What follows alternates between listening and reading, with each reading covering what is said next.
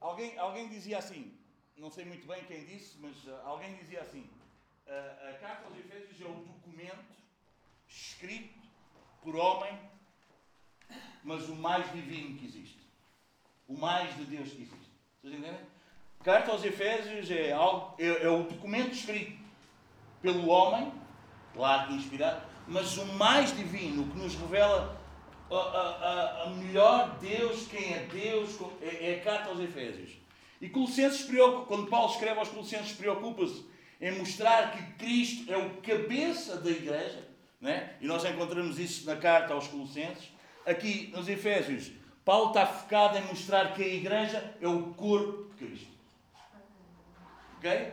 E se nós estudarmos as duas cartas, meditarmos nas duas cartas, nós vamos ser muito enriquecidos. Colossenses, Paulo vai dizer que ele é a imagem do Deus invisível, é o soberano de toda a criação, ele é o cabeça. Né? Uh, vocês entendem? Bom, ele é e, e estas duas coisas são inseparáveis. Está aqui alguém sem cabeça? Ninguém, né? Talvez alguns de nós temos muito pouca cabeça, mas temos cabeça. Né? E, e, e está aqui alguém sem corpo? Não, né? Então é inseparáveis as duas coisas. Então a cabeça, o corpo, o corpo e a cabeça são inseparáveis. Então numa nós vamos perceber o, a grande ênfase de Paulo em querer mostrar que Cristo é o cabeça da igreja. E na carta aos Efésios nós vamos perceber que ele quer insistir, quer nos mostrar, quer nos ensinar, quer nos educar que nós somos o corpo visível de Cristo. Ok? Amém? Então vamos ler o primeiro capítulo e nesta manhã, está bem? Nós vamos começar por, por meditar aqui. Eu não quero perder muito tempo, mas do versículo 1, e já, ele, Paulo faz sempre isto nas suas cartas, né? Ele, ele evidencia o seu apostolado. Paulo, apóstolo de Cristo Jesus por vontade de Deus. Pronto, nós já falámos disto, não vamos perder muito tempo, nós já sabemos, né? Paulo sempre dizia que ele era apóstolo pela vontade de Deus, não por causa dos homens. Ele não se armou em apóstolo, ele não disse que era apóstolo, foi chamada de Deus, foi, foi por Deus. Segundo o meu entendimento, hoje em dia já não há apóstolos. Esse é o meu entendimento. Hum, não há apóstolos, não é? Porque apóstolo é alguém que, que não só leva uma mensagem, mas é que é alguém com uma autoridade bem diferente do que tudo o resto, do que o pastor, do que o evangelista, do que o mestre. É, vocês entendem? É, Paulo traz ensino, Paulo tem revelação e, e, lá em Apocalipse diz para nós não acrescentarmos nada, né? Diz o que foi escrito, está escrito, não acrescentes, não tires, não é? Ok? Então, esse título de apóstolo hoje em dia, eu, eu na minha, na minha, não, estou, não quero fazer isto ensino para vocês, entendem? Estou-vos só a dizer a minha opinião. Né? Apóstolo tem alguma dificuldade. São os doze, ok? E incluindo depois Paulo, né? Matias foi para o lugar de Judas, né? e depois seria, chega Paulo, e esses seriam os apóstolos. Agora, a igreja é apostólica. A igreja segue o ensino dos apóstolos. Vocês entendem? Amém? Ok? Nós somos uma igreja apostólica. Nós seguimos o ensino, a doutrina dos apóstolos. Ok? Agora, que há apóstolos agora, tenho alguma dificuldade. Aliás, todos os que. Eu não conheço assim nenhum. Mas todos os que eu ouço, vejo, leio, tenho alguma dificuldade que eles fazem e dizem. Não é? Está bem? Mas pronto, ok? Então Paulo identifica-se e depois ele vai dizer que está a escrever a quem? Aos santos que vivem em Éfeso e fiéis em Cristo Jesus. Como nós sabemos, santos não é só aqueles que não vivem no pecado, que não pecam, são o quê? Ajudem-me lá para ver se a gente vai aqui aprendendo. E isso são separados. Separados do quê? Do pecado, são separados do mal, são separados para, para serem propriedade dia, exclusiva de Deus. Não é? O templo era santo. Porquê que o templo era santo? Porque o templo era só para serviço de Deus. O tabernáculo era santo porquê? Porque era só para. O sábado era santo porquê? Era separado para o Senhor. Vocês entendem? O povo de Israel era um povo santo porquê? Porque era o povo separado para Deus. Ok? Então, santidade leva-nos a, a mostrar que nós somos de outra natureza, de outra espécie, de outro tipo de pessoas. Não é? Então, ah, não, mas não, nós não somos santos. Não, somos santos, somos. Nós somos separados para Deus. Às vezes ficamos com aquela cena de santo, ausência de pecado, não é? Mas, mas, mas o melhor entendimento de santo, aos santos, aqui em Éfeso não quer dizer que eles nunca pecavam. Porque lá em João o que é que diz? Se dissemos que não temos pecado, mentimos. Agora, se a gente percebe que peca, arrepende-se. Não é? É isso ou não? Então, ser santo é aquilo que é separado. Deus é santo, santo, santo porquê? Porque Ele é completamente separado, completamente é mais do que Deus não pecar. Ele é completamente fora, completamente separado, diferente. E nós devemos ser diferentes de todos os outros. Percebe, irmãos? Nós devemos ser diferentes de todos os outros. Então, ontem, depois, hoje vim de chinelo só para vocês verem as minhas unhas, que eu até fui arranjar as unhas no espelho. e depois, eu fui, eu fui ao, ao, ao, ali a, a, um trabalho que tenho ali no Cacém, estava lá um rapaz a pôr, a fazer um trabalho. E eu fiquei lá a aguardar um pouco que ele terminasse aquilo, depois fomos beber um café, quando estávamos assim no café, alguém vem e conheceu o Bruno, conheceu o Bruno. É pá, agora a gente já trabalhamos de uma hora, assim, assim. E eles começam a falar até que ao ponto que o rapaz lá diz que é cristão. Não é? Uau, depois o, eu mesmo na conversa, ah, ok, o Bruno, é, é meu irmão, é teu irmão, não, é nosso irmão, aquela conversa e tal. E ele, então, quem é o seu pastor? Perguntei eu e tal. Agora, quero saber quem são os pastores. Não estou brincar. E, e, o rapaz disse, ah, eu não sei, hoje não lembro o nome que ele disse. E começa a mexer no telemóvel. E à procura do nome do pastor diz um palavrão.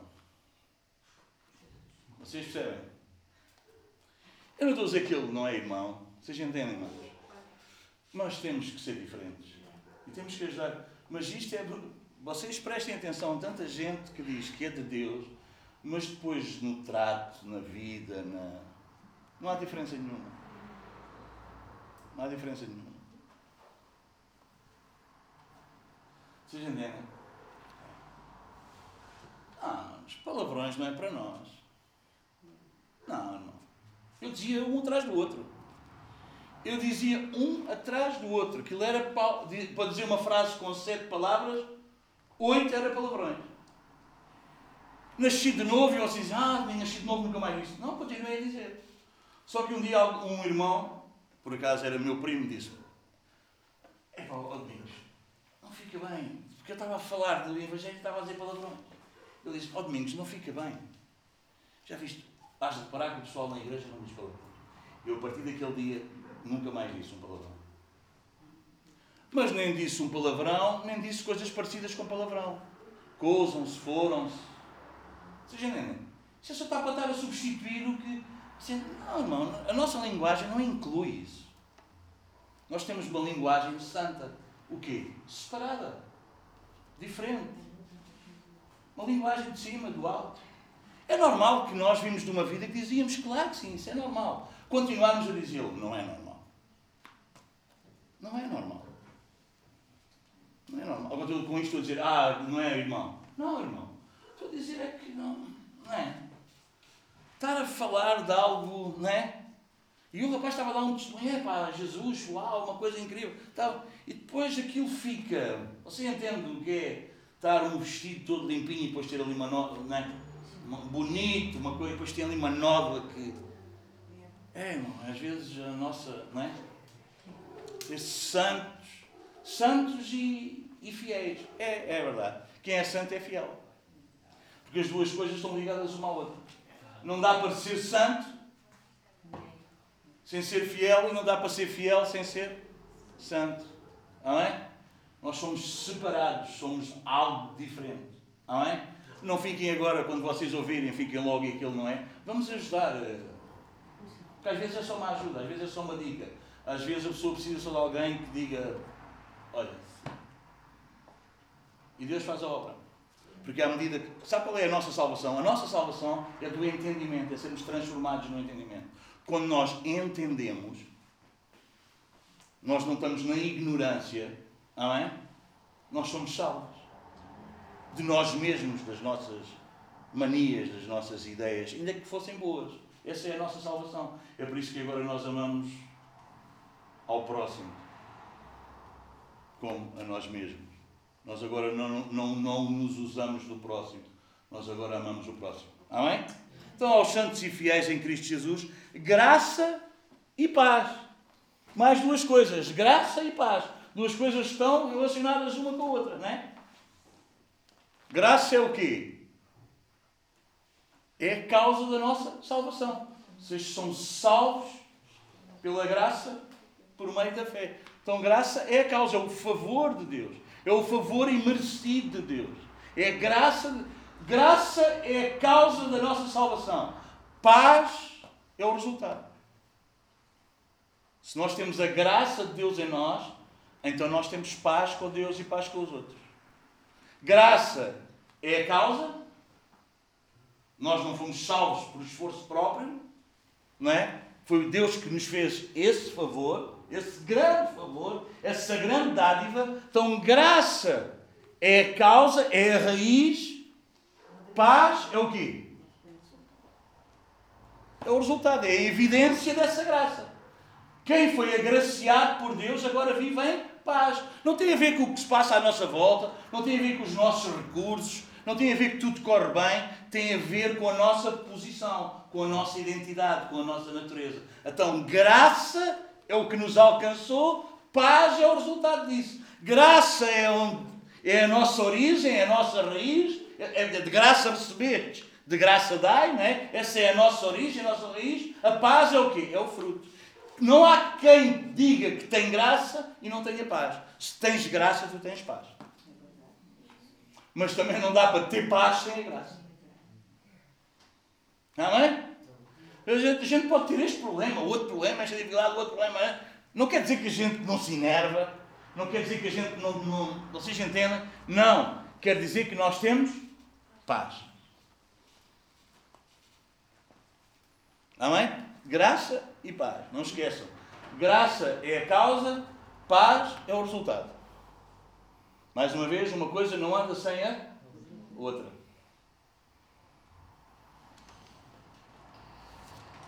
Da parte de Deus, nosso Pai e do Senhor Jesus Cristo.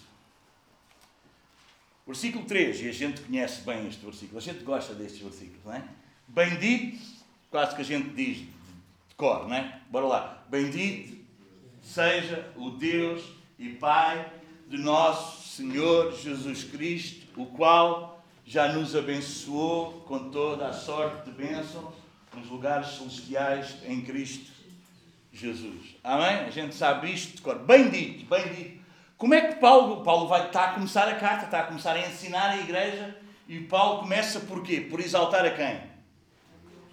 A Deus. Ele vai falar de igreja, vocês entendem? Ele vai falar de igreja, mas quem é exaltado, quem, aliás, esta palavra só é usada para Deus, só Deus é bendito. Não é? E quem é que ele exalta? Ao falar da igreja, ao querer doutrinar a igreja, ensinar a igreja, ele, ele agora vai aqui, vai por aqui fora, e ele vai romper aqui num louvor e num cântico de adoração e de louvor a Deus incrível, e vai por aqui tudo, tudo, tudo, tudo, tudo, tudo, tudo, para, tudo. mete aqui o Pai, o Filho, o Espírito. O... Bendito seja o Deus e Pai. Quando, irmão, tu não foste salvo para tu seres visto e elogiado. Tu foste salvo para que Deus seja bendito. Amém? Tu não foste salvo para que tudo corra bem na tua vida. Tu foste salvo para que Deus seja bendito. Que as pessoas ao cruzarem-se contigo, ao falarem contigo, ao viverem perto de ti, bendigam a Deus. Exaltem a Deus. Conheçam a Deus. Não, não é reconheçam o seu poder é conheçam-no. Ah, Domingos, o que é que queres dizer com isso? É que às vezes a igreja quer muito que as pessoas reconheçam porque o pessoal gosta de ser reconhecido. Faz uma coisa e gosta de ser reconhecido. Gosta de ser elogiado, gosta que os outros vejam. E depois o pessoal às vezes acha que Deus é assim. Lá no Salmo, acho que é no Salmo 5 diz: Pensavas que eu era igual a ti? Deus não é igual a nós, irmão. Deus não quer ser reconhecido, Deus quer ser conhecido. E Deus é conhecido aonde? Não é no seu poder, é na sua vontade. Porque no seu poder qualquer coisa mostra o seu poder. Os homens são indesculpáveis porque o universo mostra o poder de Deus. A criação revela o poder de Deus.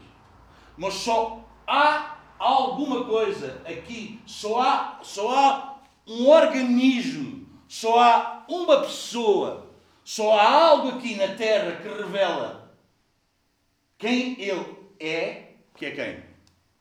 A Igreja. A Igreja é para revelar quem Deus é.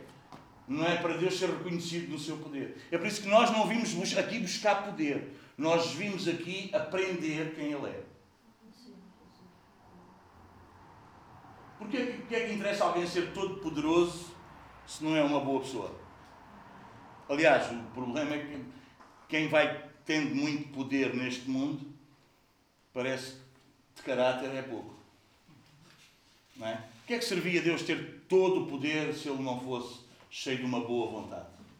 Sabe o que é que nos salvou? Não foi o poder de Deus, foi a boa vontade dele. Amém? Então ele precisa ser conhecido. Revelar o poder, o diabo revela o poder que Deus tem. O faraó diz que foi levantado para que as nações vissem o poder dele.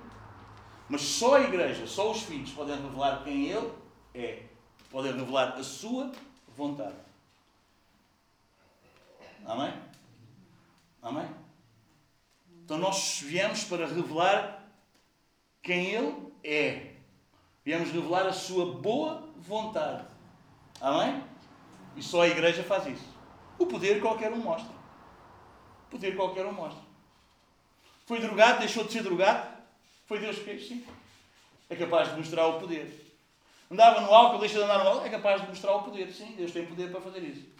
Mas transformar uma pessoa à imagem dele, só a igreja revela isso. Amém? E nós somos chamados para revelar quem Ele é. Não é para Ele ser reconhecido, aplaudido pelos milagres. É para Ele ser conhecido na sua vontade. É por isso que a oração que Ele nos ensinou a nós, filhos, é faça-se a tua vontade. Então nós não somos uma expressão do poder dele, para que as pessoas vejam quão poderoso Ele é, mas nós somos uma expressão de quem Ele é, para que as pessoas vejam como Ele é, para Ele ser conhecido, não reconhecido.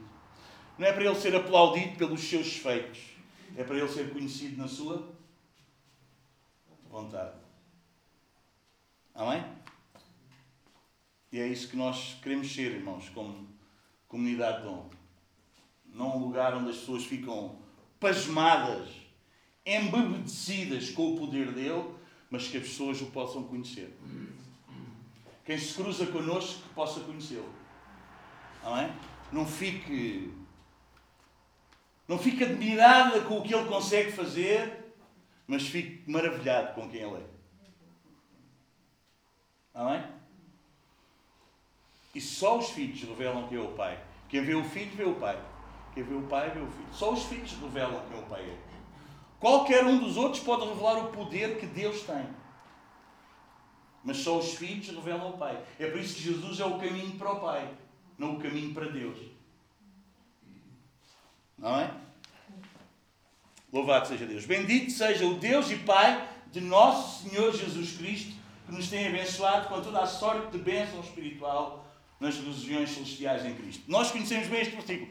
Quase todos dissemos no decor. Não foi ou não foi? E quais são as bênçãos? não é? Quais são as bênçãos? Bom, então. Você já viu como é que nós somos? Para lá um pouco para pensar. Vocês já viram como é que nós somos?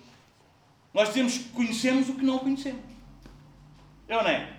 A gente conhece o versículo, sabemos o decor, mas depois somos confrontados. E escutem, não vos estou a expor isto para agora deixar-vos mal. É... Nada disso, irmão. Só para nós pensarmos como é que nós funcionamos. Que nós às vezes, não é? Achamos-nos, a gente acha-se. Ah, sou só eu, deixa lá. Sou só eu, não, não liguem. Sou eu toda. A gente acha-se, não é? Não, bem, ah, Ele já nos abençoou com todas as bênçãos. Aleluia, glória a Deus. E a gente chora, e a gente fala em línguas, e a gente faz uma festa. Mas qual é as bênçãos? Mas qual é as bênçãos? A gente emociona-se. Mas quais são as bênçãos?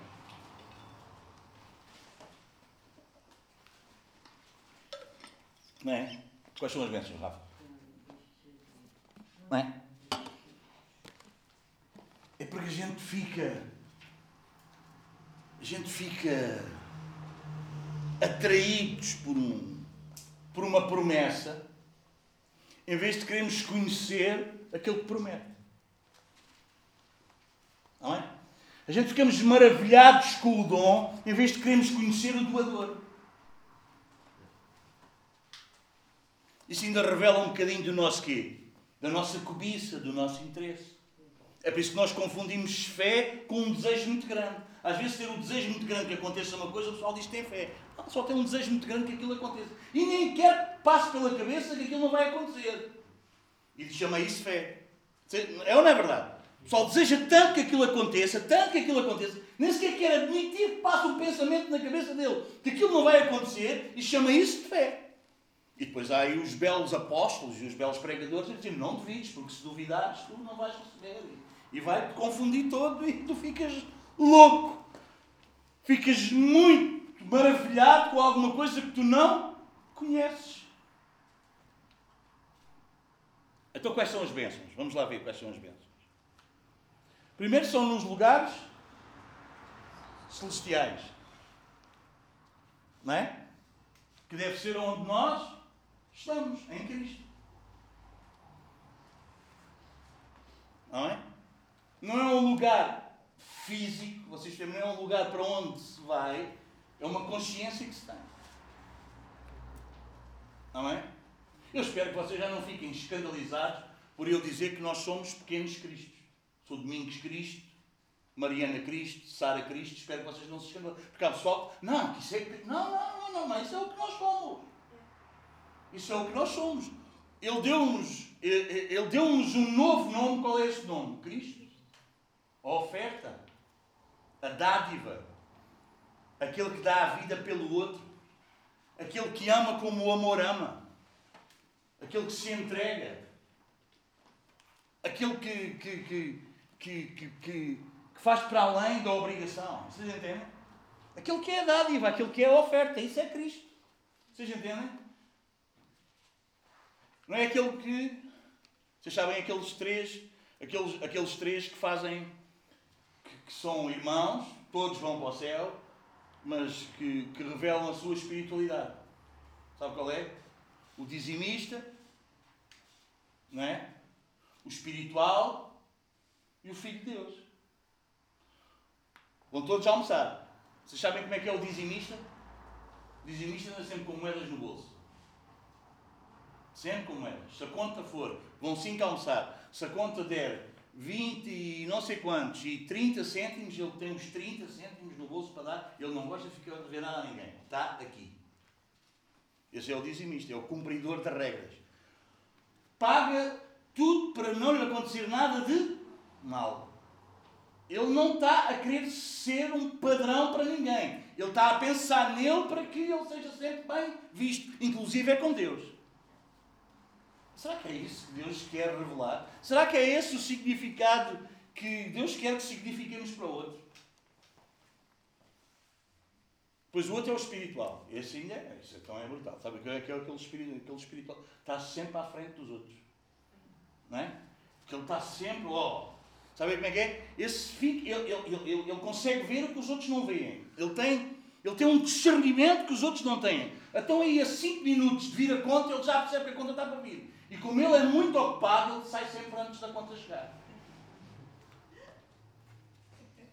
Ele vê o que os outros não veem, ele tem uma percepção diferente dos outros. Ele consegue perceber logo o que é que se passa e uau, está quase aí, ele está muito ocupado, que é uma pessoa espiritual envolvida nesse mundo, que ninguém conhece, só ele, que ninguém consegue percebê-lo, só ele percebe. Oh, cinco minutos antes de chegar a conta, ele diz, olha, vejam isto, depois a gente fala. E aí vai ele. Este é o espiritual. Uau!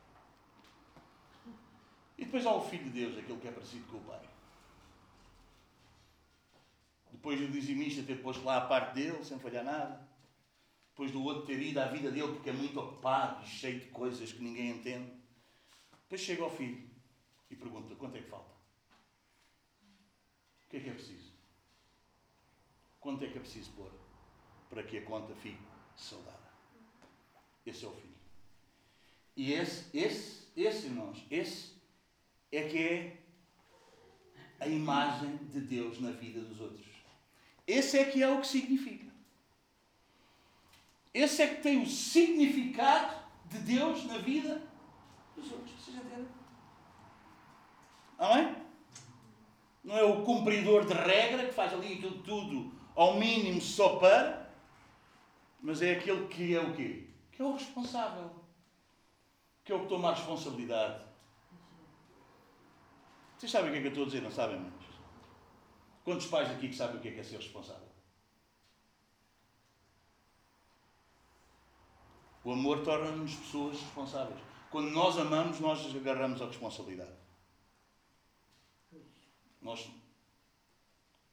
Nada, estar. Eu trato, não há problema. É ou não é? Não interessa quantas vezes o filho errou, não interessa quantas vezes a gente agarra a responsa, só não faz se não puder. Somos os responsáveis. Amém? E é isso, irmãos. Nós, como igreja, precisamos ser os responsáveis. Aquele que paga a conta. Vocês entendem? Quando estou a dizer paga a conta, não estou a falar só de dinheiro. Entendam, por favor. Vocês entendem? Não estou a falar só de dinheiro. É aquele que assume a responsabilidade. Isto correu mal, outra coisa correu mal. É... Ah, já fiz a minha parte. Já... Não, não. Eu sou responsável. Eu tomo a responsabilidade. Sim. Deixa estar. Vocês entendem? Estou a falar só de bens materiais. Não é? E é nessa consciência, nessa dimensão, é aí que nós estamos. Jesus veio e Jesus não fez as contas. Você percebe? Ele tomou a resposta e é isso que nós devemos significar como igreja. É isso que nós precisamos ser como igreja. Porque nós agora estamos em Cristo. Amém? Amém? Ah, então deixa lá os outros fazerem tudo o que querem. Não. Nós estamos cá para educar. Nós estamos cá para ser luz. Mas a gente paga o preço. Até que o outro não quê? Até que o outro não cresça. Até que o outro não chegue lá. Até que o outro seja mais quê? Mais maduro. É ou não é? Mas quando a gente chama um filho e dá-lhe ali na cabeça, olha, não, não é, é para quê? A gente só quer que ele amadureça, que ele ganhe responsabilidade, que ele esteja mais responsável. Mas a gente paga o preço, não paga? É isso. Isso é estar nos lugares celestiais, isso é estar em Cristo. Isso é perceber que nós somos a resposta, somos os responsáveis. Então nós vamos ver no versículo 4 a primeira coisa, a primeira bênção. Qual é a primeira bênção? Ele nos is. Essa é a primeira bênção. Não fomos nós que escolhemos, foi Ele que nos is. Quando? Ah, em 2021. Não foi, Mariana? Pois foi em 2000, eu fui 1997, não é? Isso?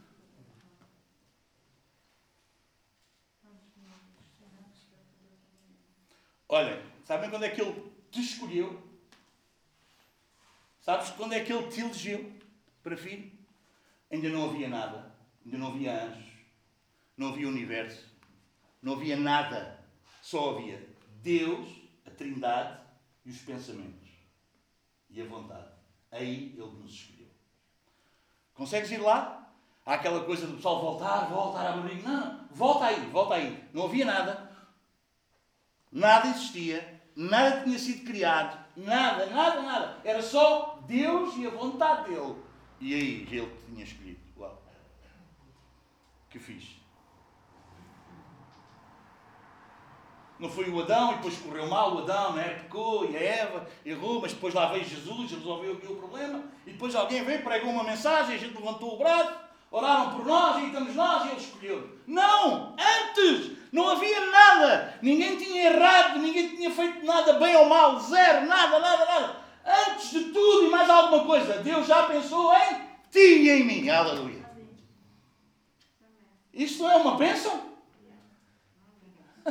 Não é fruto de alguma coisa que nós tenhamos feito, não é fruto de alguma coisa que outros tenham feito, não é fruto de erros que outros cometeram ou acertos que outros tiveram, nada disso. Não havia nada, nada, nada, nada, nada. E nós já estávamos lá no coração de Deus. Ideia de Deus.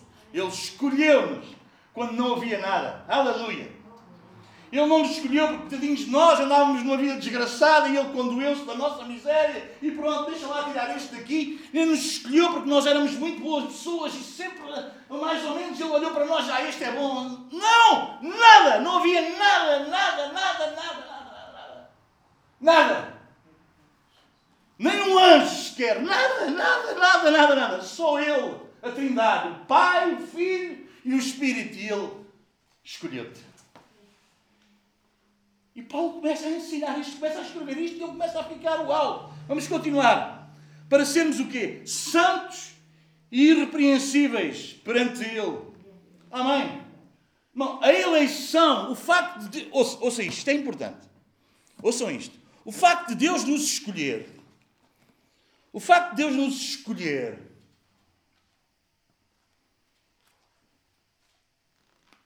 O facto de sermos elegidos por Ele. O pessoal tem um problema com isto. Com a eleição, com a predestinação. O pessoal tem um problema. Então, mas e coisa, como é que é isso? Ouçam, Ele não nos escolheu para nós andarmos na desgraça, no pecado, na miséria, na porcaria. Vocês entendem? Ele escolheu-nos para sermos santos e irrepreensíveis.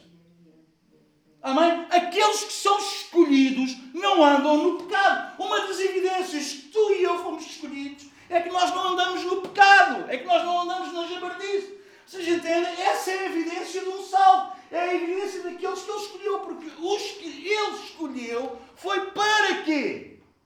Para ser santos e irrepreensíveis.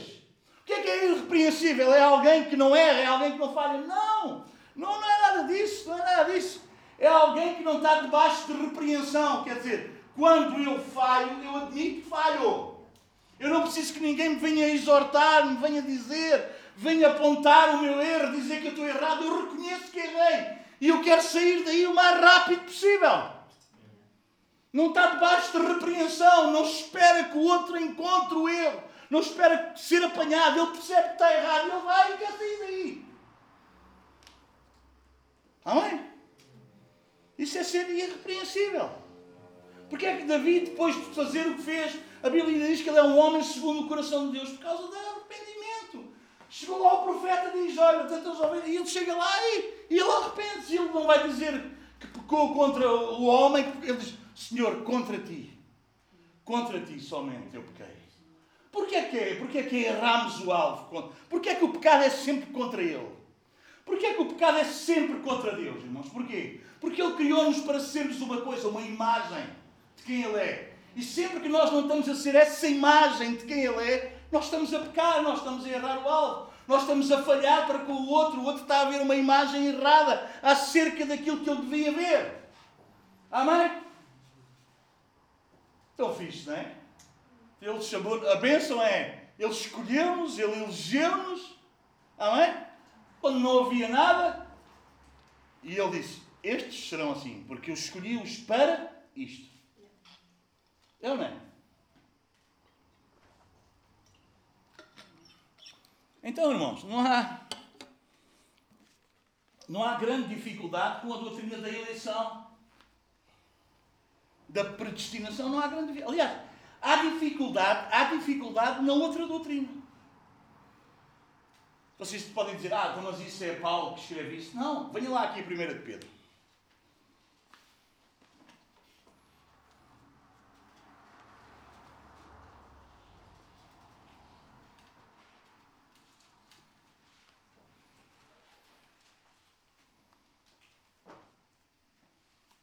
primeira carta de Pedro? Vejam lá como é que Pedro, né, que muitos vêm dizer que Pedro e Paulo, que era aquela cena, né? Vejam que neste assunto eles estão absolutamente de acordo. Estão lá na primeira carta de Pedro? 1 de Pedro 1. O que é que diz lá? Todos encontramos? Pedro, apóstolo de Jesus Cristo, a quem? que mania! Eu acho incrível é como é que eu antes não via isto. Isso é que eu acho incrível, não é? Isto é que eu acho incrível. Como é que eu antes lia a Bíblia e não via isto? Isso é que é incrível, não é? E nós achávamos que foi porque a gente levantou o braço e a gente decidiu, não é? Decidimos aceitar Jesus. Entreguei a minha vida a Jesus. E a salvação começava em nós, numa obra nossa, em vez de começar na grande misericórdia e graça dele.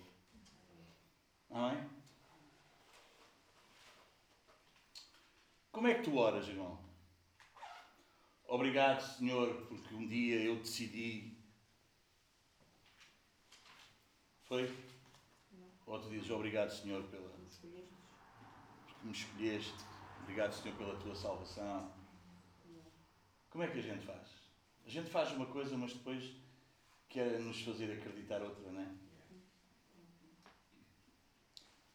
Pedro, apóstolo de Jesus Cristo aos eleitos, que são também que forasteiros, claro, nós não estamos na nossa terra. Nós agora não somos de cá, nós somos de lá. Vivemos cá, mas nós somos de lá. Amém? Ele não nos tirou do mundo, mas nós não somos do mundo. Ele não nos tirou do mundo, mas nós não amamos mais o mundo, nem o que no mundo há. Aliás, o mundo está crucificado para nós e nós estamos crucificados para o mundo. Aleluia. Mas no versículo 2 ele volta, não se cansa. O que é que ele diz? Eleitos segundo a presciência de Deus Pai. Amém.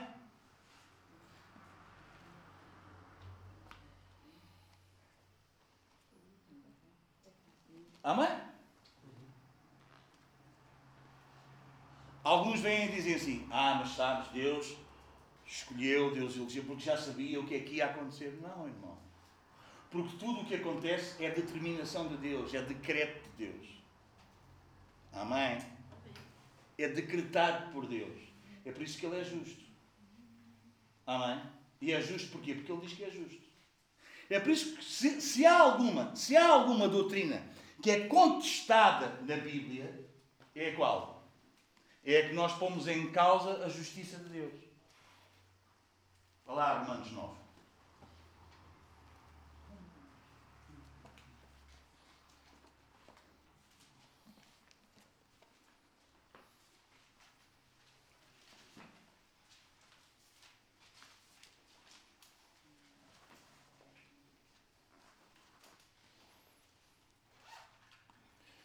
Versículo 14 ao 20. Que diremos, pois, a injustiça da parte de Deus? De modo nenhum. Pois ele diz a Moisés: Terei misericórdia de quem me aprover ter misericórdia, e compadecer-me-ei de quem eu me aprover ter compaixão. Assim, pois, não depende de quem quer ou de quem corre, mas de usar Deus a sua misericórdia. Porque a Escritura diz a Faraó: Para isto mesmo te levantei para mostrar em ti o meu poder e para que o meu nome seja anunciado por toda a terra. Logo, tem ele misericórdia de quem quer e também endurece a quem lhe apraz. Tu, porém, me dirás de que se queixa ele ainda, pois quem jamais resistiu à sua vontade? Quem és tu, ó homem, para discutires com Deus? Porventura pode o oleiro perguntar a quem o fez, porque me fizeste assim? Então, se há, se há alguma se há alguma doutrina, parece-me a mim pela palavra, que deve ser contestada, esta da eleição, vocês entendem? E da predestinação está assumida, nem sequer se discute na Bíblia. É, é como Deus. A Bíblia não existe para provar que. A Bíblia não, não foi escrita para provar que Deus existe. Já percebemos isso ou não? Deus não está preocupado em provar a sua existência. Deus é e ponto. Aliás, quem existe somos nós. Deus é. Então a Bíblia não existe para mostrar que Deus existe. Não, nada disso. Deus não está preocupado com isso. Ele é e acabou. Amém? Esta doutrina também é e acabou. Não, não há uma preocupação em defender a doutrina.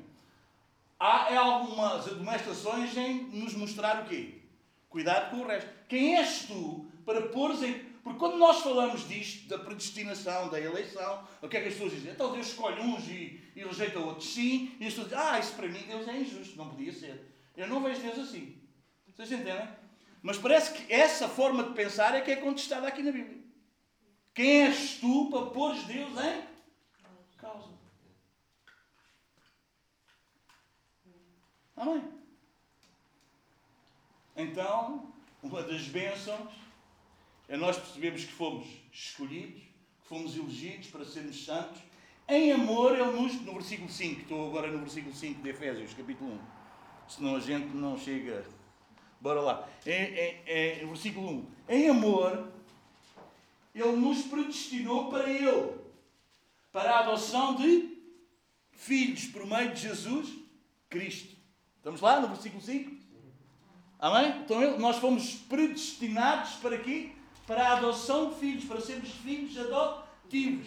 E isso é maravilhoso ser um filho adotivo. Sabe porquê? Porque o filho natural pode nascer sem a vontade dos pais. Aconteceu, apareceu, olha, veio.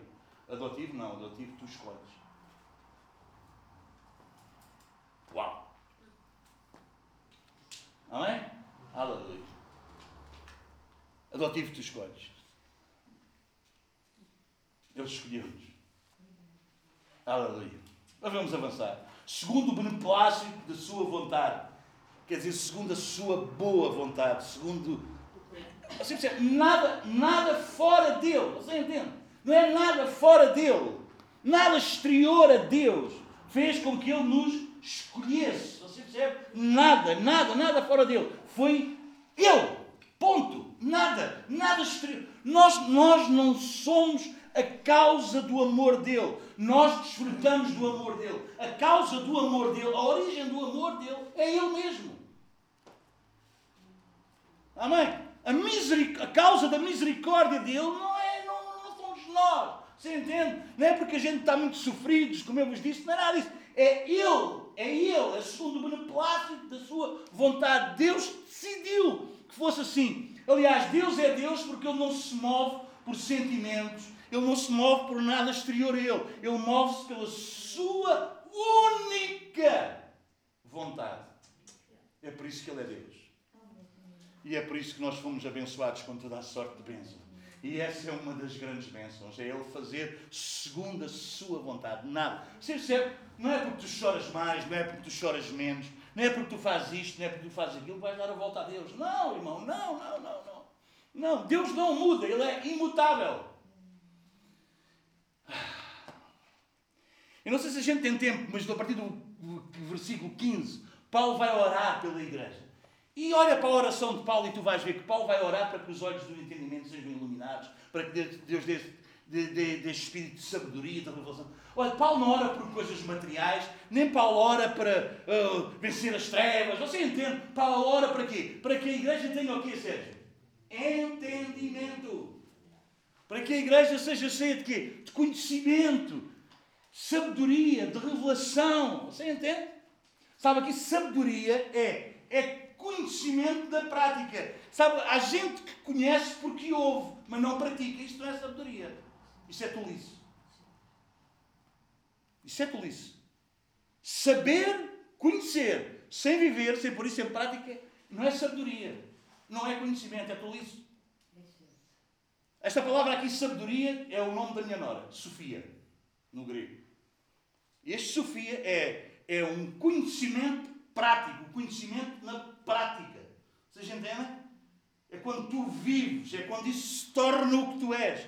Isso é sabedoria. Mas pronto, bora lá. Amém? Para louvor da glória da sua graça. Deus faz tudo para a glória dele. para que ele seja o quê? Glorificado, para que ele seja o quê? Conhecido. É por isso que nós vivemos para a glória dele. Tudo quanto fizerdes, por palavras ou por obras, seja para a glória de Deus. Falo em nome de Jesus. Para que Deus seja glorificado. Os outros vendo as tuas boas obras que Ele preparou de antemão. Para que tu andasses nelas, vão glorificar o teu Pai que está no céu. Então tudo é para a glória de Deus. Nada tem a ver conosco. Amém? Que Ele nos concedeu gratuitamente no amado. Só este versículo aqui é, é dádiva, dádiva. Ouça só este versículo. Para a glória da sua graça, graça é o quê? Favor e merecido. Olha outra. Conceder. Conceder é o quê? É dele. Sai dele. Gratuitamente é o quê? É sem merecer. É, é, só este versículo está cheio. Vocês percebem a riqueza? Paulo começa a escrever. Paulo começa a escrever e ele começa, uau! Não há como, irmãos, e não há como tu meditares na palavra. Não há como tu, de, de, tu pegares neste livro e tu não, tu não romperes em louvor, em adoração a Deus. Porque é incrível o que Ele fez por nós. Ele no versículo ele vai dizer graça, concedido, gratuitamente. Não tem nada a ver connosco, tem tudo a ver com Ele. É por isso que a glória é para Ele. E nós só fomos uns, nós só fomos o objeto do seu amor, alcançados pela sua graça. Amém? atingidos pela sua grande misericórdia. No capítulo 2, Paulo vai escrever e vai dizer: Nós que estávamos perdidos, mortos nos nossos delitos e pecados, éramos como todos os outros, o resto de toda a gente, merecedores do quê? Da ira de Deus, de Deus estar chateado connosco. Mas Deus, que é riquíssimo em misericórdia, pelo muito amor com que nos amou. Aleluia! E este nos é importante, porque está a falar da igreja. E vamos avançar. Que Ele nos concedeu gratuitamente. Este nos é quem? É quem, irmãos? É a igreja, somos nós. Somos nós, é quem está em Cristo. Ele nos concedeu. Louvado seja Deus. No qual temos a redenção pelo seu sangue. Sabe o que é a redenção? Antigamente havia escravos, havia. Roma tinha, sei lá. O Império Romano tinha milhões, mais de 60 milhões de escravos.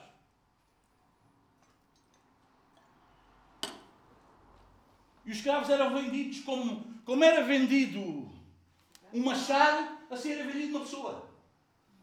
E aquela pessoa passava a pertencer a outra, era comércio, vocês entendem? E havia, aqueles, e havia aqueles senhores que compravam os escravos, mas depois porque eles compravam os escravos, eles tinham o direito de quê? De tornar essas pessoas livres.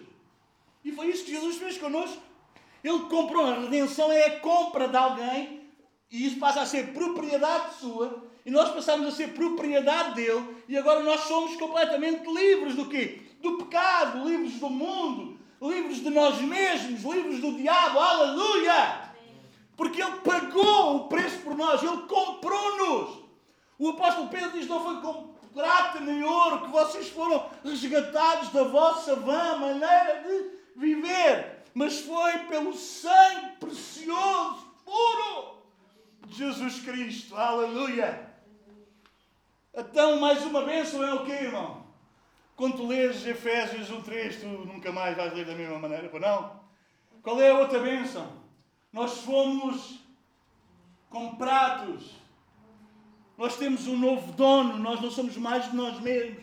Nós não somos mais do pecado. Nós não somos mais do mundo. Nós somos de Jesus Cristo. E quem tem o Filho tem a vida. Aleluia. E quem tem o Filho tem liberdade. Aleluia! Nós somos livres. Pelo seu sangue, a remissão dos pecados segundo a riqueza da sua graça. Ouve, os teus pecados, ouviste com ouvidos de ouvir, foram apagados. Foram apagados. Eu tenho uma borracha que eu tiro. Eu tenho uma, uma borracha, não. Não é a borracha que escreve, a borracha apaga. Tenho uma borracha lá em casa que que é para eu apagar algumas coisas que eu escrevo lápis, depois eu apago. Aquela borracha não vale nada. Porque eu escrevo e depois eu vou apagar, e se eu tiver com atenção, eu consigo mesmo depois de apagar, eu perceber o que estava lá escrito.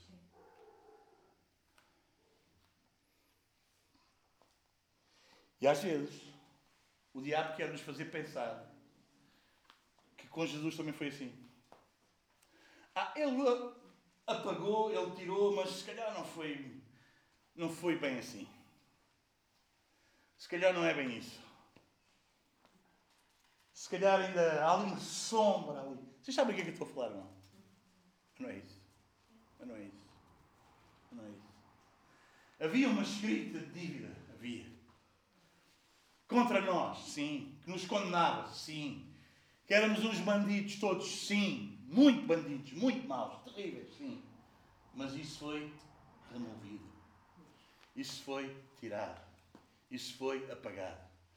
Para isto se manifestou o Filho de Deus. Para quê? Para destruir as obras do diabo. Aleluia. Jesus é o Cordeiro de Deus que tira o pecado do mundo.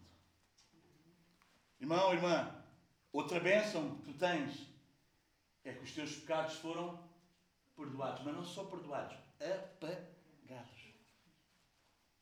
Apagados. É como se não tivessem existido. É por isso que tu agora és uma nova criatura. As coisas velhas já passaram, tudo se fez novo. Tu agora não és olhado com os olhos do passado, tu agora és olhado em Cristo Jesus. Aleluia! Tu não tens mais nada a ver com o que tu eras. Falhaste, erraste, pecaste, arrependeste. Seguimos em frente. Uau! Limpo. Não é como a borracha que eu tenho lá em casa. Que a gente vai ver no papel, se a gente tiver com atenção. Ah, se a luz for assim bem, ainda está lá. Não, irmão. Aleluia. Eu, isso é maravilhoso. Que Deus derramou abundantemente sobre nós. Deus nunca faz as pinguinhas, irmão. Deus nunca está a contar. Deus derramou abundantemente sobre nós. Com toda a sabedoria e prudência.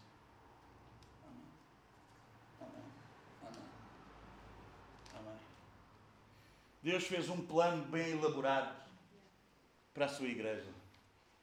Aleluia. Deus fez isso com toda a sabedoria e prudência. Salvação não é uma coisa que acaba amanhã, irmão. Deus foi prudente em realizar a tua salvação e a minha salvação. Deus viu todos os. Você percebe? Sabe o que é agir com prudência? A gente vê todos os sim, não é? os contras, os a favores. Vocês entendem? Deus fez isso com toda a sabedoria e prudência. Aleluia. É por isso que Paulo diz: Estou convencido que aquele que começou a boa obra em vós é fiel para terminar até aquele dia. Porque aquilo que Deus fez connosco foi com toda a sabedoria e prudência. Ele previu tudo, ele percebeu tudo, ele estudou tudo, ele analisou tudo. E foi assim que ele fez contigo e comigo. Louvado seja Deus. Aleluia. Aleluia. Irmão, a, a, a nossa redenção, o perdão dos nossos pecados, a nossa salvação, o que nós temos em Cristo, não é alguma coisa em cima do joelho. É pá, pois foi, estava tão bom no jardim, não foi? É pá, mas a Eva ouviu a serpente, não é? Lá foi, tudo estragado. Bem, lá vai Deus ter que resolver isto, não é? Não, não é nada disso, não é nada disso. Antes disso tudo, tudo isso faz parte, tudo isso conta, tudo isso faz com que tu sejas o que tu és hoje. Todas as coisas concorrem para o bem daqueles que amam a Deus e são chamados segundo o seu propósito. Amém? Não, é algo que corre mal, é que corre como Deus quer que corra. Como eu vos digo muitas vezes, muitos de nós estamos aqui para não dizer a totalidade, todos, nós estamos aqui não foi porque correu bem, foi porque correu mal. É ou não é? O que é que é correr bem ou o que é que é correr mal? Às vezes o belo para nós, às vezes os acertos para nós, não tem nada a ver com os acertos para Deus. Às vezes aquilo que para mim é bonito, para Deus é horrível. Amém? Amém? Amém? Às vezes um Pedro é Satanás e um Judas é o amigo. Às vezes um Pedro quer livrar-me da cruz, é um diabo para mim. Às vezes um Judas, aquele que é comigo, que me leva à cruz e eu negar-me a mim mesmo, é o amigo. Não, Aquela pessoa que tu tens que massacra-te a cabeça, é só para tu aprenderes a negar-te. Nega-te. Se te ajuda, tens vais depressa para a cruz. A negares-te. A entrares no propósito, no que Deus quer. Amém? Às vezes a gente aplaude os Pedros e foge dos Judas. Mas a gente precisa sempre de um Judas. A gente nunca deve ser é o Judas. A gente nunca deve ser aquele que trai. A gente deve ser aquele que perdoa quem nos trai. Amém? Com toda a sabedoria e prudência, desvendando-nos o mistério da sua vontade. Olha outra benção. Tu já não tens uma venda. Tu agora vês. Não é? Povo de Israel, quando Isaías vai para pregar ao povo, o que é que Deus diz? Deus diz: Eis aqui envia-me a mim. Vou-te enviar a um povo que vai, vai ver, mas é como se não visse. Vai ouvir, mas é como se não ouvisse. Tem olhos, mas não vê. Tem ouvidos, mas não ouve. Nós, igreja, não somos aquele povo que tem olhos, mas não vê, porque a gente vê. E não somos aquele povo que tem ouvidos, mas não ouve, porque nós ouvimos, Ele já nos abriu os ouvidos. Louvado seja Deus. Desvendando-nos. É como se houvesse uma venda. E agora Ele tirou essa venda, esse pano que estava à frente, que não nos deixava ver. O que é que Jesus diz lá quando ele diz que o Espírito do, do, do Senhor está sobre ele? O Espírito do Senhor é sobre mim. E ele me enviou a quê? A pregar aos e a tirar o quê? Os oprimidos da. E havia o quê? Dar vista aos cegos. E depois ele vai dizer que vai restaurar a vista aos. Não conseguiam ver. É sempre um problema de quê? De visão. Amém? E ele fez isso, irmãos. Ele fez isso. É sempre um problema de cegueira. Não é que a pessoa não quer, é que a pessoa não vê. Amém? Você acha que há pessoas que estão numa condição, às vezes com vícios, às vezes com cenas, às vezes todas as coisas, e a gente diz, mas porquê é que não sai? Porque ele não vê. Ele não consegue. Nós estamos a ver a solução, nós estamos a dizer, mas é só, olha, é por aqui, bora, mas como é que é possível? Ele não vê. Como nós também não víamos. E como nós não veríamos se não fosse ele a desvendar-nos, a revelar-nos. Este livro estava fechado para nós, a gente pegava nisto e isto parecia um, um trambolho que a gente não entendia nada. Você não diz às vezes, ah, oferece a Bíblia à pessoa e a pessoa diz, ah, mas eu não ah, pensa lá no Novo Testamento. Mas... Não, se Deus não abrir o entendimento, se Deus não desvendar, ah, então não vamos dar. Não, claro que vamos dar. Claro que vamos dar. Claro que vamos. Porque quando a pessoa é exposta, é quando a pessoa é exposta à luz, tem a oportunidade de ver. Ou não? É ou não é? Lâmpada para os nossos pés, luz para o nosso caminho, é a tua palavra. Então nós vamos entregar a luz à pessoa. A ver se Deus tem misericórdia e quê? E ilumina o seu coração. Ilumina o seu entendimento. É por isso que Paulo, a partir do 15, vai, eu oro para que os olhos dos vossos corações sejam iluminados.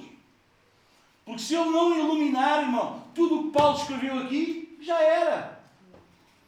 E ele, depois de dizer todas as bênçãos, ele não vai orar para que o, o inimigo pare e repreendemos já no nome de Jesus e toda a força que se levanta, a gente a repreender. Ah, mas isso é disparado.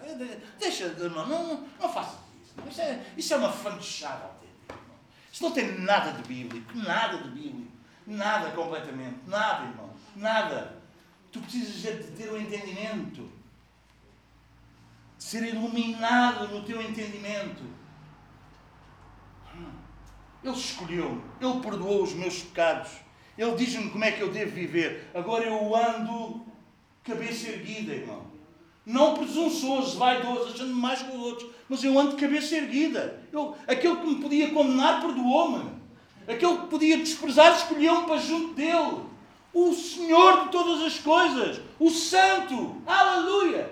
Então como é que eu vou viver? Eu vou viver como ele viveu. Amém, irmãos. Amém. Não vêm aqueles juntos e dizem, mas queres que a gente mate? Eu disse, não, não que é isso, calma, mas o que é isso? Não, não faça dessas guerras. Se fosse para isso, eu dizia ao pai, ele mandava já uma legião de anjos e isso era tudo.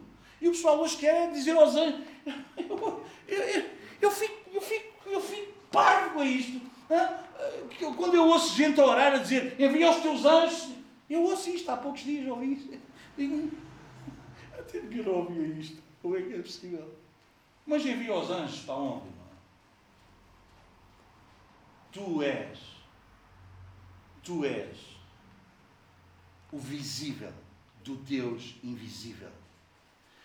Deus não vem mais em teu favor para te safar. Deus está em ti para que Ele seja conhecido.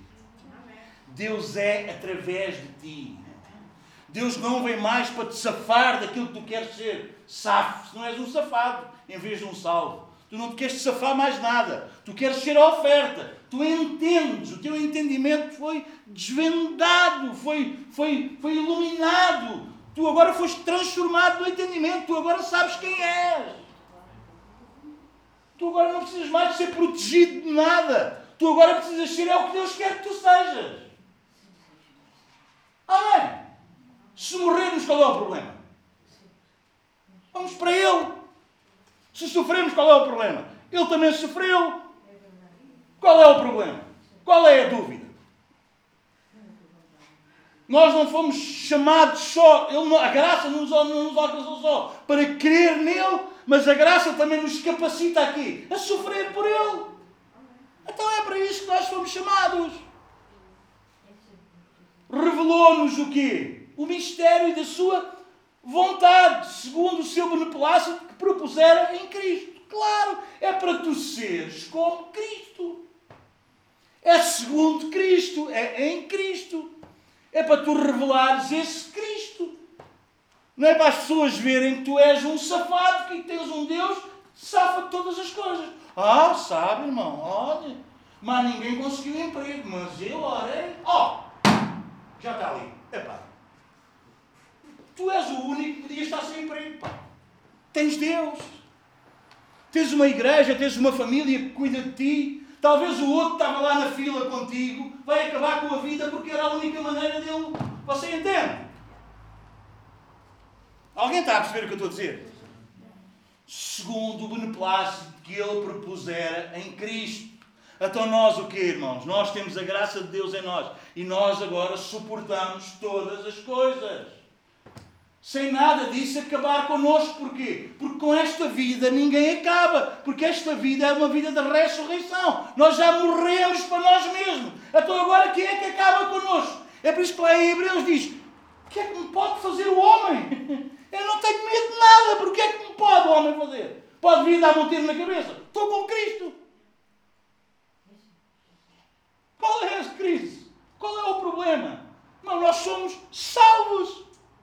Ele revelou-nos o beneplácito da sua vontade. Haja o que houver, aconteça o que acontecer, nós somos dele, estamos nele e vivemos aqui para revelá-lo a ele. Então a gente não quer usar a ele para ter uma vida mais fácil. A gente quer ser usados por ele para que os outros o conheçam em toda e qualquer circunstância. Aleluia! Louvado seja Deus! De fazer convergir nele na dispensação da plenitude dos tempos, todas as coisas, tantas do céu como as da terra. Nele, digo, no qual fomos também feitos herança, predestinados segundo o propósito daquele que faz todas as coisas conforme o conselho da sua vontade, a fim de sermos para louvor da sua glória. Nós, os que de antemão esperamos em Cristo, em quem também vós, depois de ouviste, que ouvistes a palavra da verdade, o evangelho da vossa salvação, tendo nele também crido, fostes selados com o Santo Espírito da promessa. Então ele começa-nos a apresentar o Pai que nos escolheu, ele depois mostra-nos o Filho que pagou o preço por nós, e agora já está aí para o Espírito Santo, que é o selo, que é a marca que nós temos. Irmão, quando tu nasceste de novo, tu foste batizado no Espírito Santo. Tu foste cheio do Espírito. E não aceites outra coisa para a tua vida. Quando tu nasceste de novo, tu foste cheio do Espírito. E uma das evidências que tu foste cheio do Espírito é que tu começaste a querer viver à maneira de Deus, em pureza e santidade. Amém? Então essa é uma das evidências, essa é a marca. Você entende?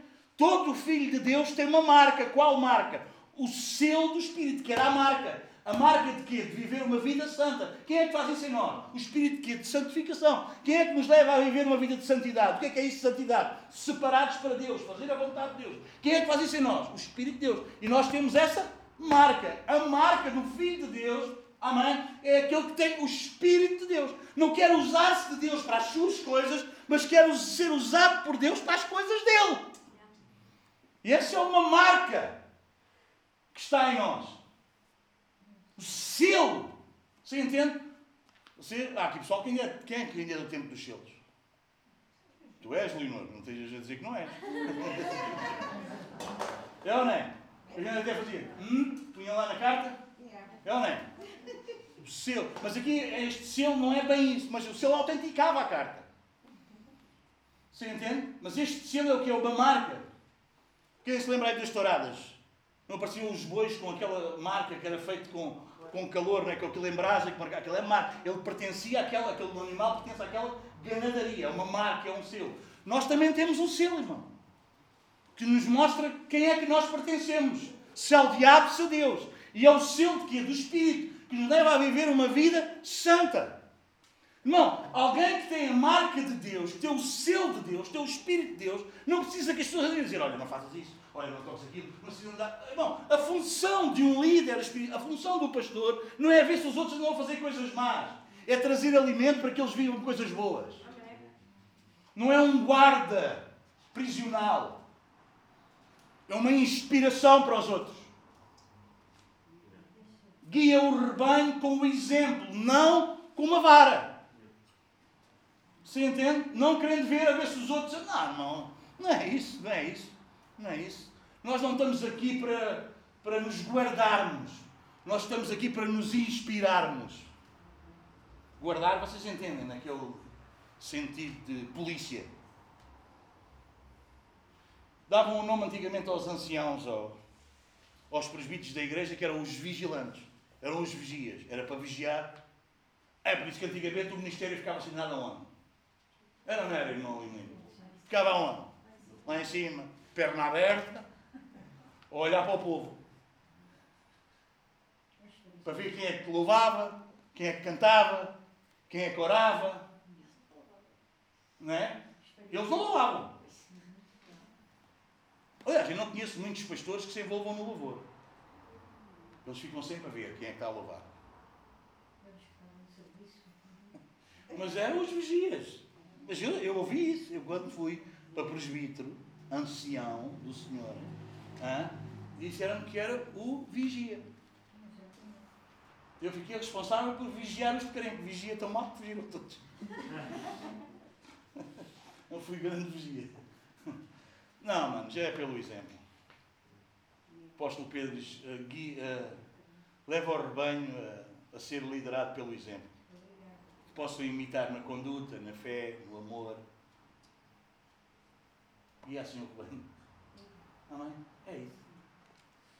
Amém? O penhor, temos o, temos, temos, fomos selados, temos o selo do Espírito Santo da promessa, o qual é que é o penhor da nossa herança, até ao resgate da sua propriedade, em louvor da sua glória. O que é que é o penhor? O penhor é quem está aqui que já comprou casa ao banco? Quando nós vamos com a senhora da agência ou quando vamos fazer. Vamos fazer. Nós fazemos o quê com o dono da casa que nós vamos comprar? Nós vamos fazer o quê? Um contrato de promessa de compra e, e damos um. Isso. Aquilo é o quê? Aquilo é o penhor. A pessoa de quê? Da nossa intenção que nós queremos ficar com a. Nós já não vamos ver mais aquele dinheiro. Vocês entendem? É o que está aqui a falar. Ele deu-nos o penhor do Espírito Santo. Amém? Nós já temos de Deus o que é suposto nós ainda não temos com a clareza que é, mas nós temos da mesma natureza, da mesma qualidade. O penhor do Espírito. Você percebe? A, a, a, a intenção de Deus, Deus já colocou em ti. Tu não vais precisar ir para o céu para experimentar o que há em Cristo. Porque tu já tens o penhor do Espírito. Há uma promessa, há um comprometimento. Vocês percebem? Há um sinal já colocado em ti, amém? Que tu és dele. Aleluia. E ele deu-nos o penhor do Espírito. Amém? Colocou em nós isso. Isso é irrevogável. Isso não vai mais. Vocês entendem? Não vai mais. Assim como o teu dinheiro, a tua sinal de compra e venda, não. Não o vês mais, assim o que Deus colocou em ti. Percebes? É mesmo isso. Não há volta a dar. Isso diz-nos o que é que nós somos. E é mais uma das bênçãos. E agora eu vou só ler, rapidamente. Depois de Paulo, e eu vou mesmo só ler, não vou comentar mais. Está bem? Depois de Paulo, depois de Paulo escrever isto, ensinar isto, isto é um hino de louvor, isto é um cântico, isto é uma explosão de adoração a Deus. Vocês entendem? Isto é um salmo que está aqui. Paulo começa, pau, pau, pau, pau, pau, pau, e ele não se aguenta. Pimba, pimba, pimba, pimba, pimba, pimba. Depois ele diz: Por isso também eu tenho ouvido a fé que há entre vós no Senhor Jesus e o amor para com todos os santos. Não cesse de dar graças por vós, fazendo menção de vós nas minhas orações. E agora ele vai dizer o que é que ora. Para que Deus, de nosso Senhor Jesus Cristo, o Pai da Glória, vos conceda espírito de sabedoria e de revelação no pleno conhecimento dele. Iluminados os olhos do vosso coração para saberdes qual é a esperança do seu chamamento, qual a riqueza da glória da sua herança nos santos, para que tu saibas qual é a riqueza da sua glória, da sua herança. Ele tem colocado, ele tem uma herança em nós. Qual é a herança? A herança do Espírito dele, da vontade dele, do querer dele, da natureza dele. Há algo em nós, irmão dele. E tu precisas entender isso, tu precisas discernir isso, para viveres nisso de uma maneira abundante. E qual a suprema grandeza do seu, poder, do seu poder para com os que creem, segundo a eficácia da força do seu poder, o qual exerceu ele em Cristo, ressuscitando dentre os mortos e fazendo-o sentar à sua direita nos lugares celestiais, acima de todo o principado, potestade e poder e domínio e de todo o nome que se possa referir, não só no presente século, mas também no vindouro, e pôs todas as coisas debaixo dos pés. E para ser cabeça, ser o cabeça sobre todas as coisas, o deu à igreja, o qual é o seu corpo, a plenitude daquele que enche todas as coisas ou tudo em qualquer circunstância. Aleluia. Aleluia. Então o que é que Paulo ora?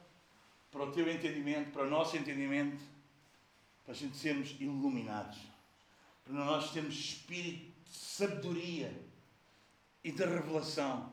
Aleluia. Para percebermos que há uma herança, nós, Ele tem uma herança que colocou em nós. Aleluia. Saberes essa herança, saberes tudo isto que nós tivemos a meditar e a ler está em ti, está em mim. Nós somos o corpo de Cristo. Aleluia. E vamos viver dessa maneira. Para louvor e glória dele. Amém. Como eu vos costumo dizer, a gente não sabe se tudo o que vem à nossa vida é de Deus. Mas nós sabemos que somos de Deus para tudo o que vem à nossa vida. Aleluia. Porque o que é que há de Deus somos nós, somos os filhos. Isso é de Deus, sem, sem dúvida alguma. Eu sou de Deus para toda a gente. Eu sou de Deus para tudo o que vem. Aleluia. É coisa fácil, é coisa fácil. É coisa difícil, é coisa difícil. É coisa agradável, é coisa agradável. É coisa desagradável, coisa desagradável. Há dores, há dores. Não há dores, não há dores. Está tudo bem, está tudo bem. Está tudo do avesso, está tudo do avesso. Somos de Deus para isso. Amém? Somos de Deus para isto. Somos de Deus. Passamos tempos difíceis. Passamos tempos difíceis. Mas somos de Deus para isso. Somos de Deus para isso. Somos pressionados por fora, sim. Afligidos por dentro, sim muita luta, muita coisa. Sim, mas somos de Deus. Aleluia. Louvado seja Deus. Amém? Então já sabemos quais são as bênçãos espirituais que ele estava a referir, que a gente tanto conhece no versículo 3 de Efésios capítulo 1, e a gente fica tão maravilhado e que coisa tão boa, e já nos abençoou com toda a sorte de bênçãos, e a gente já fica hein, achando que vamos ter o melhor emprego, a melhor casa, a melhor família, hein, tudo melhor para nós. A gente quer o melhor, o melhor, o melhor. E Deus quer é que Ele seja conhecido. Amém?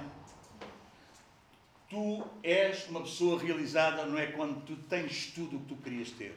Tu és uma pessoa realizada quando tu és tudo o que Deus disse que tu eras.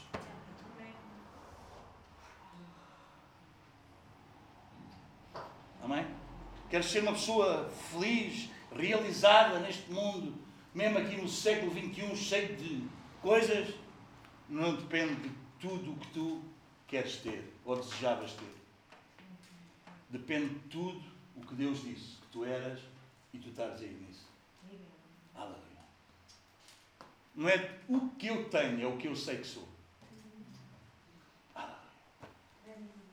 Não é o que eu possuo, é eu ser possuído por Ele. Não é o que eu domino, é eu ser dominado por Ele.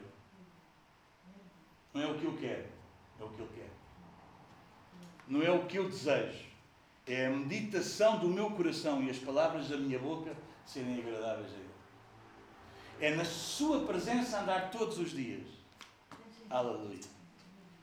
E quando falharmos, porque todos falhamos, a gente arrepende-se rápido.